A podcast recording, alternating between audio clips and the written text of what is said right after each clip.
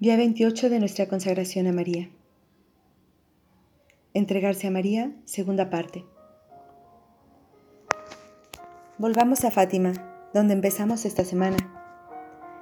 Pero esta vez acompañemos al Beato Juan Pablo II. Exactamente un año después de recibir disparos en la plaza de San Pedro, Juan Pablo fue a Fátima para agradecer que la misericordia de Dios y la protección de la Madre de Cristo le hayan salvado la vida. En esta ocasión, dio una sentida humilía que constituye una rica fuente de la teología de la consagración y entrega a la Virgen María. La humilía completa y el acto de consagración son demasiado extensos para excitarlos aquí. Por lo tanto, voy a resumirlos. Específicamente, extraeré de ellos la conexión que el Papa establece entre la consagración a María la Divina Misericordia y la consagración redentora de Cristo. Empecemos con la conexión entre María y la Divina Misericordia.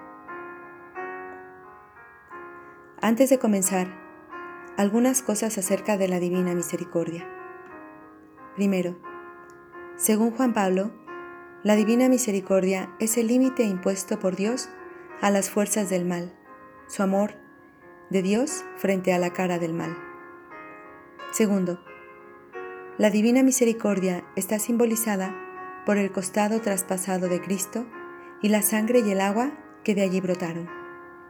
Tercero, una parte central de la devoción moderna a la divina misericordia es la coronilla a la divina misericordia, la cual ofrece expiación e implora la misericordia por nuestros pecados y por los del mundo entero. A continuación, observa cómo estos tres aspectos de la Divina Misericordia son esenciales en la homilía más importante del Papa acerca de la consagración mariana. El contexto de la homilía consiste en las amenazas casi apocalípticas que pesan sobre las naciones y sobre la humanidad. El Papa confiesa que esta maldad le causa ansiedad en el corazón. A pesar de esto, encuentra la esperanza en un amor más fuerte que el mal, el cual jamás algún pecado del mundo podrá superar.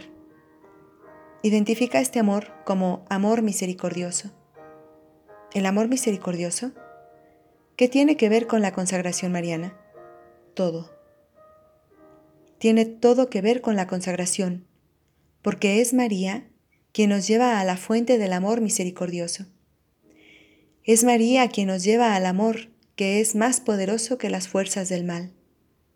En realidad, como dice Juan Pablo II en su homilía, la consagración al Inmaculado Corazón significa aproximarnos, mediante la intercesión de la Madre, a la propia fuente de la vida, nacida en el Gólgota.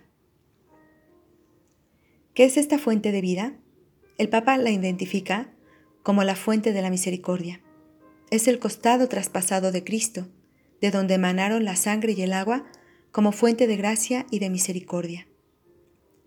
Y es a través de esta herida en el corazón de Cristo que se realiza continuamente la reparación por los pecados del mundo. Es más, a través de esta fuente de misericordia, encontramos que tal manantial es, sin cesar, fuente de vida nueva y de santidad.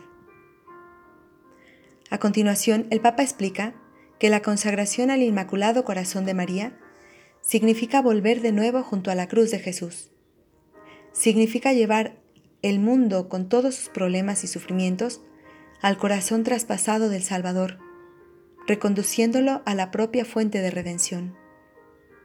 Significa llevar el mundo a través de María a la divina misericordia.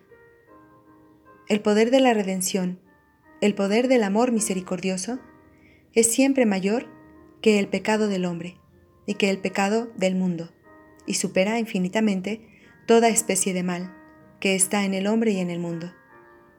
Ahora, María conoce mejor que nadie el poder de la redención, el poder del amor misericordioso.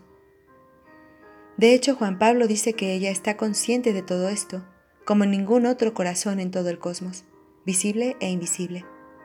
Por lo tanto, nos llama no solo a la conversión, sino también a que nos dejemos auxiliar por ella, como madre, para volvernos nuevamente a la fuente de la redención.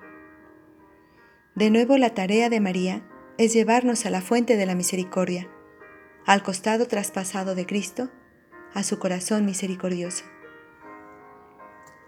Fundamentalmente consagrarse a María significa recurrir a su auxilio y ofrecernos a nosotros mismos y ofrecer a la humanidad al infinitamente santo Dios. Significa entregarnos a la que más estuvo unida a la consagración de Cristo. Te saludamos a ti, que estás totalmente unida a la consagración redentora de tu Hijo. Significa entregarnos a las oraciones de María. Ayúdanos, María, a vivir con toda la verdad de la consagración a Cristo, a favor de toda la familia humana, en el mundo contemporáneo. En otras palabras, consagrarnos a María significa contar con su intercesión maternal que nos ayuda a ofrecernos más completamente a Cristo en su propia consagración por nuestra redención. Después de ponerse a sí mismo y al mundo en las manos y en el corazón de María, después de entregarse a la que está totalmente unida a la consagración de Jesús, el Papa reza la parte central de su acto de consagración. Concluyamos contemplándolo profundamente en nuestros propios corazones. Tanto amó Dios al mundo, que le dio a su Hijo unigénito, para que todo el que crea en Él no perezca, sino que tenga la vida eterna. Juan 3, 16. Precisamente este amor hizo que el Hijo de Dios se consagrara a sí mismo. Yo por ellos me sacrifico, para que ellos sean santificados en la verdad. Juan 17, 19. En virtud de esta consagración, los discípulos de todos los tiempos están llamados a entregarse por la salvación del mundo y añadir algo a los sufrimientos de Cristo en favor de su cuerpo que es la Iglesia. Ante ti, Madre de Cristo, delante de tu corazón inmaculado, yo deseo en este día, juntamente con toda la Iglesia, unirme a nuestro Redentor en esta, su consagración por el mundo y por los hombres la única que en su corazón divino tiene el poder de conseguir el perdón y procurar reparación. Oración del día. Ven Espíritu Santo, que habitas en María. Condúceme en María, con María y por María, a la fuente del amor y de la misericordia. Amén.